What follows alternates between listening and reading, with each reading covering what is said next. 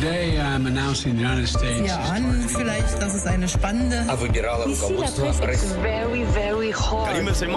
lo mejor de lo mejor. Europe 1. La revue de presse internationale sur Europe 1. Nous irons ce matin au Royaume-Uni et en Grèce. Première étape, les États-Unis. Bonjour Nicolas Pinault. Bonjour. À la une chez vous aujourd'hui. Eh bien, on va parler de la question migratoire à la frontière entre les États-Unis et le Mexique. Le Washington Post révèle que plus de 200 000 clandestins ont été arrêtés rien que pour le mois de mars. Au total, l'Amérique a procédé à plus d'1,7 million d'expulsions l'année dernière, mais ces données vertigineuses pourraient être largement dépassées en 2022.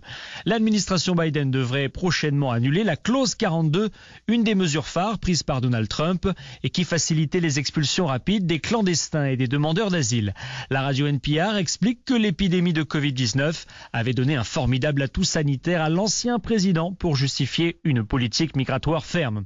Les démocrates devraient donc lever cette clause 42, ce qui va créer un appel d'air. Et les autorités américaines s'attendent dans les prochaines semaines à voir débarquer 18 000 clandestins par jour à la frontière avec le Mexique. Merci Nicolas. Direction Londres maintenant. Nous rejoignons Anaïs Cordoba. Bonjour Anaïs. Bonjour. De quoi parle-t-on au Royaume-Uni ce matin?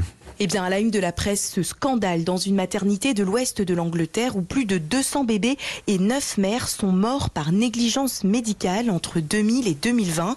Le Daily Mirror détaille les révélations d'une enquête indépendante. Plusieurs décès sont liés au refus de la césarienne par un personnel pro-accouchement naturel. Certains bébés qui s'en sont sortis ont aussi souffert de lésions irréversibles au cerveau. Dans The Independent, on apprend que ces accidents ont aussi été causés par un manque de moyens, d'équipe et une très mauvaise gouvernance.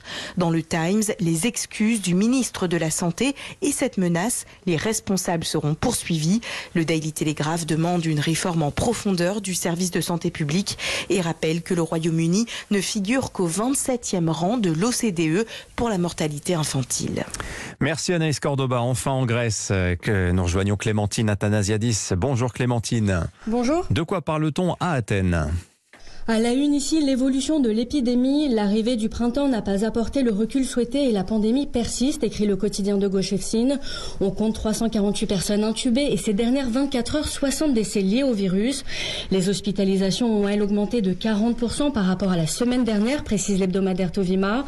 En Grèce, pays de 11 millions d'habitants, ces chiffres alertent. Conséquence annoncée hier, le pass sanitaire pourrait rester obligatoire au moins jusqu'au 2 mai. Mais comme le rappelle le quotidien Tanea, l'objectif du gouvernement est d'en finir avec le certificat vaccinal à l'approche de l'été et ce afin d'éviter toute contrainte pour les visiteurs étrangers. Le tourisme, secteur vital pour l'économie nationale, mis à mal par deux ans de pandémie, ressent déjà les effets de la guerre en Ukraine, note la presse. Et selon Tovima, cette fois, la grande inconnue estivale repose sur les Américains. Parmi les vacanciers les plus nombreux du pays, ils pourraient trouver compliqué de voyager en Europe. Merci Clémentine.